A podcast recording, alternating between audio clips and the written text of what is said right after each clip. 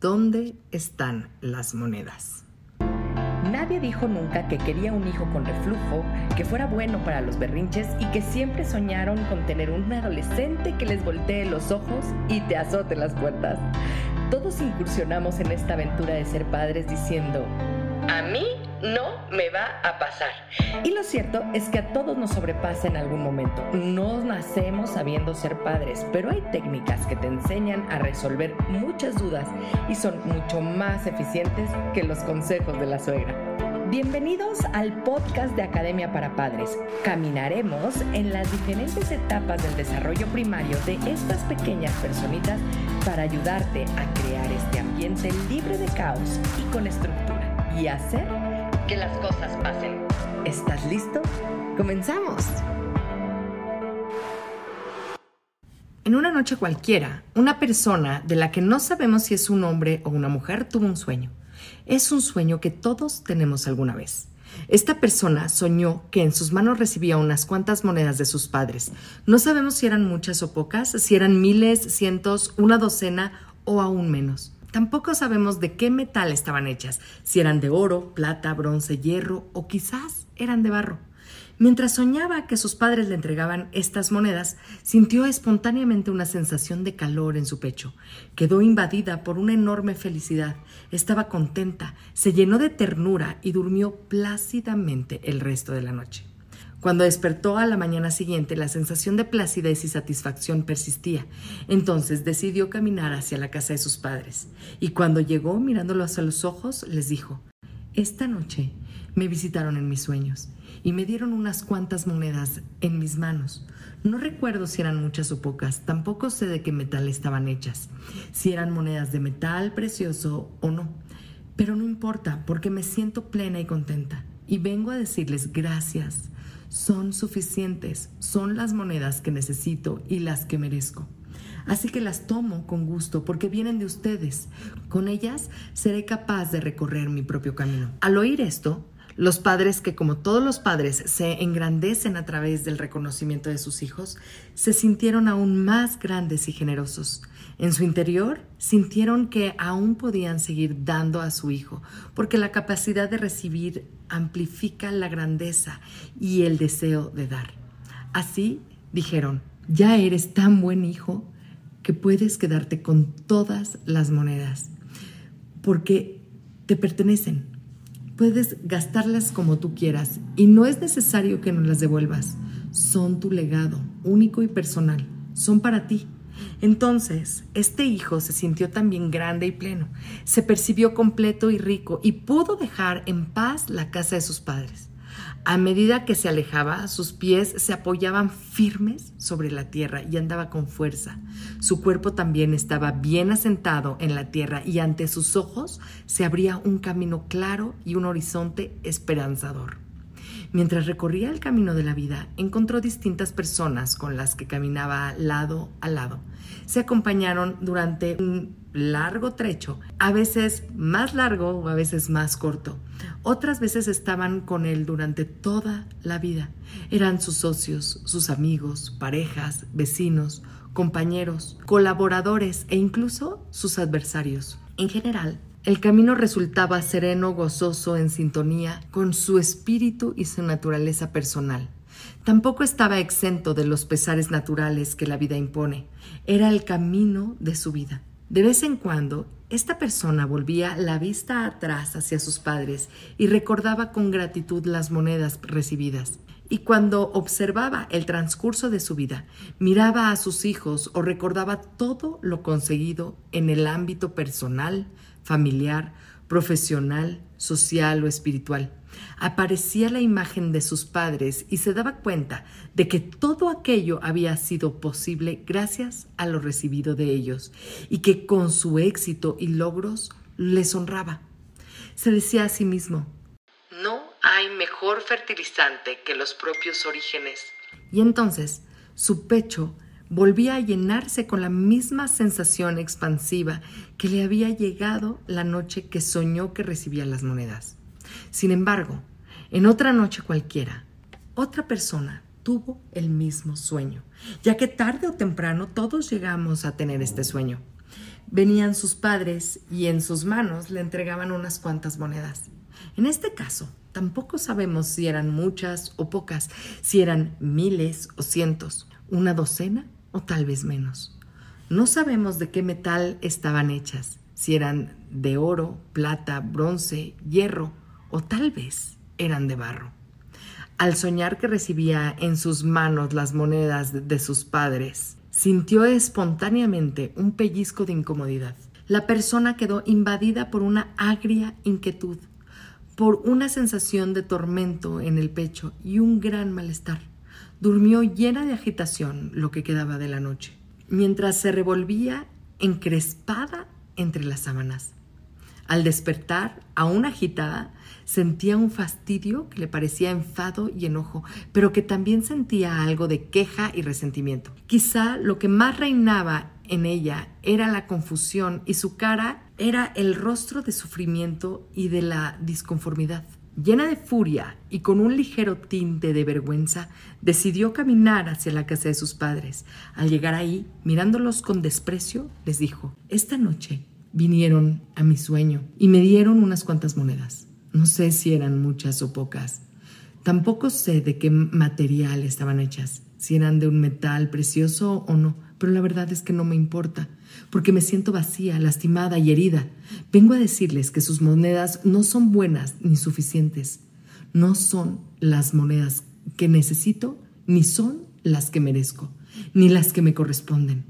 Así que no las quiero y no las tomo, aunque sean ustedes los que me las hayan dado. Con ellas, mi camino seguramente va a ser demasiado pesado y demasiado triste de recorrer, y no lograría ir lejos. Así que me voy sin sus monedas. Y los padres, como todos los padres, empequeñecen y sufren cuando no tienen el reconocimiento de sus hijos. Aún se hicieron más pequeños. Se retiraron disminuidos y tristes al interior de su casa con desazón y congoja, comprendieron que todavía podían dar menos a este hijo, porque ante la dificultad para tomar y recibir, la grandeza y el deseo de dar se hacen pequeñas y languidecen. Guardaron silencio, confiando en que con el paso al tiempo y la sabiduría que trae consigo la vida, quizá se pudieran llegar a enderezar los rumbos fallidos de su hijo. Es extraño lo que ocurrió a continuación. Después de haber pronunciado esas palabras ante los padres en respuesta de su sueño, este hijo se sintió impetuosamente fuerte, más fuerte que nunca. Se trataba de una fuerza extraordinaria. Se había encarnado en él la fuerza feroz, empecinada y muy molesta que surge de la oposición a los hechos y a las personas. No era una fuerza genuina y auténtica como la que resulta del hecho de estar de acuerdo a los hechos y que está en armonía con la vida misma, pero la fuerza era intensa.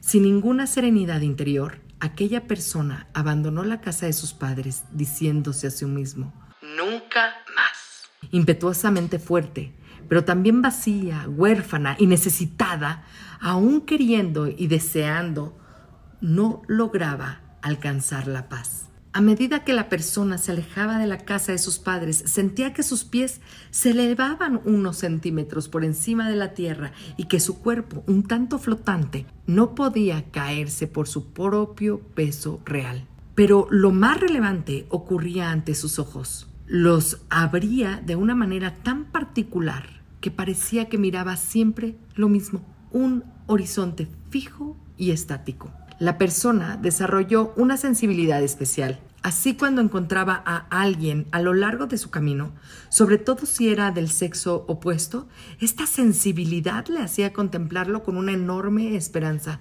la que sin darse cuenta le llevaba a preguntarse, ¿Será que esta persona es la que tiene las monedas que merezco, las que necesito y me corresponden?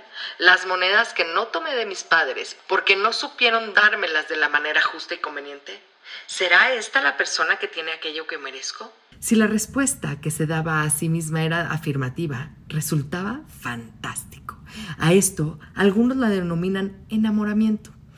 En esos momentos sentía que todo era maravilloso. No obstante, cuando el enamoramiento acababa convirtiéndose en una relación y la relación duraba lo suficiente, la persona descubría generalmente que el otro no tenía lo que le faltaba, aquellas monedas que no había tomado él mismo de sus padres. Qué pena, se decía, y se quejaba amargamente de su mala suerte, culpando al destino por ello. A esto lo llaman desengaño.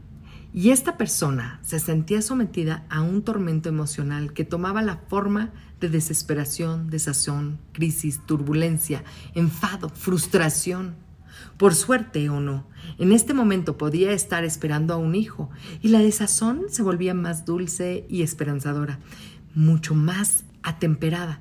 Entonces la pregunta volvía a su inconsciente. ¿Será este hijo que espero tan bien amado quien tiene las monedas que merezco, que necesito y que me corresponden, y que no tomé de mis padres porque no supieron dármelas de manera justa y conveniente?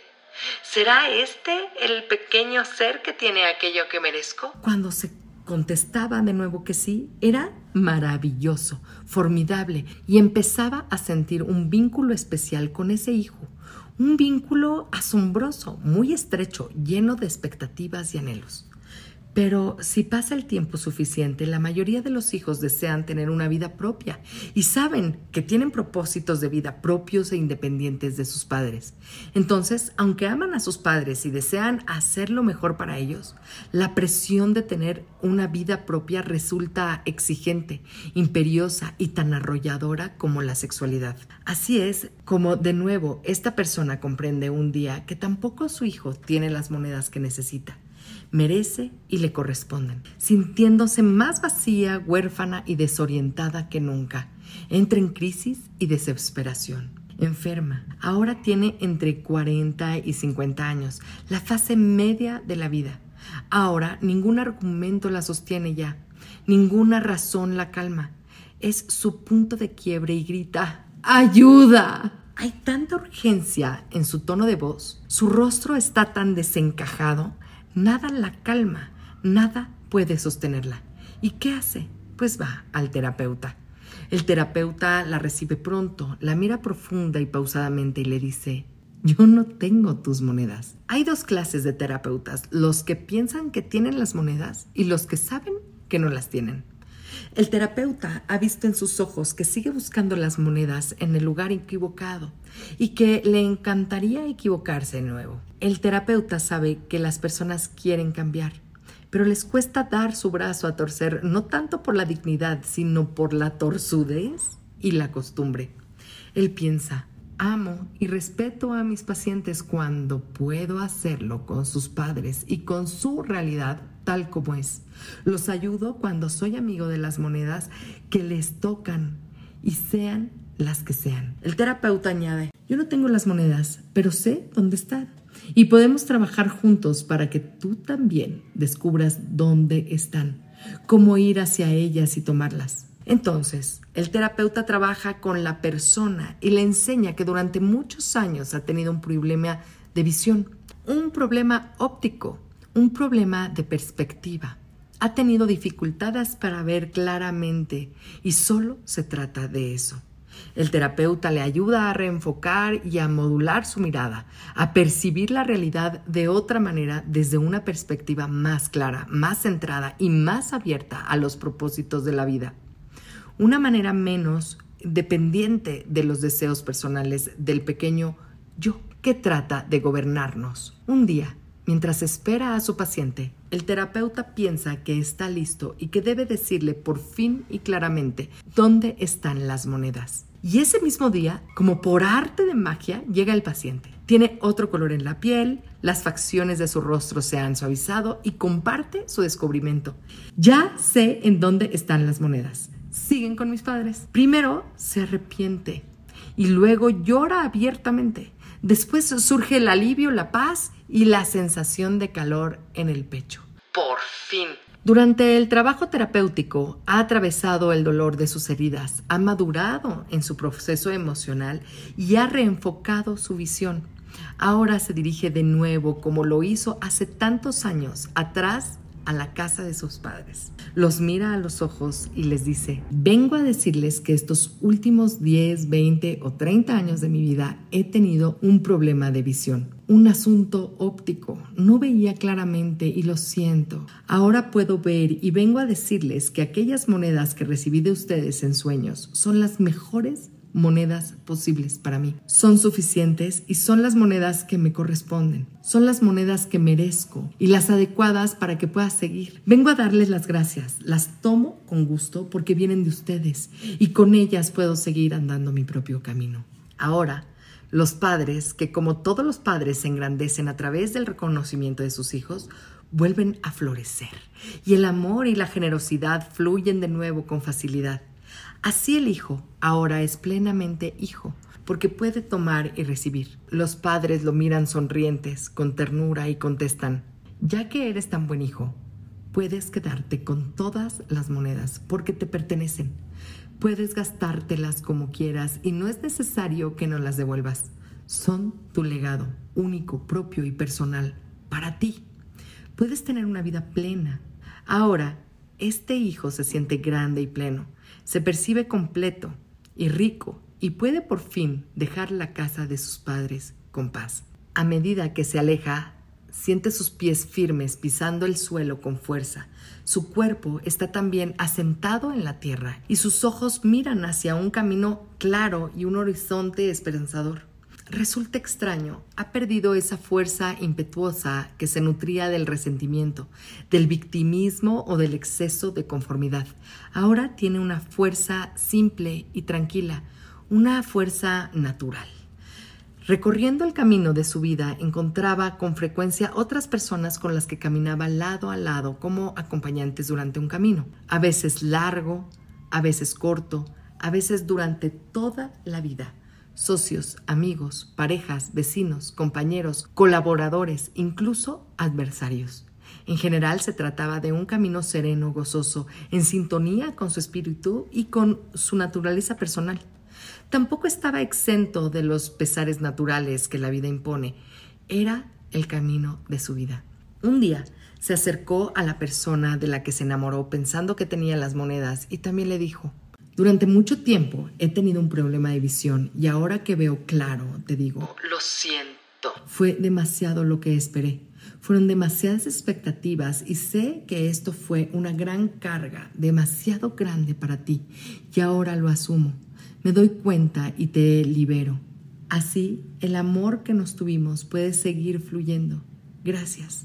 Ahora tengo mis propias monedas. Otro día va con sus hijos y les dice, pueden tomar las monedas de mí, porque soy yo una persona rica y completa, ahora que he tomado las mías de mis padres. Entonces los hijos se tranquilizan y se hacen pequeños respecto a él y están libres para seguir su propio camino, tomando sus propias monedas. Al final de su largo camino se sienta y mira aún más allá. Hace un repaso a la vida vivida, a lo amado y a lo sufrido, a lo construido y a lo maltrecho. A todo y a todos logra darles un buen lugar en su alma. Los acoge con dulzura y piensa, todo tiene su momento en el vivir. El momento de llegar, el momento de pertenecer, de permanecer y el momento de partir. Una mirada de la vida es para subir la montaña y gritar a los cuatro vientos, existo. Y la otra mitad es para el descenso hacia la luminosa nada, donde todo es desprenderse, alegrarse y celebrar. La vida tiene sus asuntos y sus ritmos sin dejar de ser el sueño que soñamos.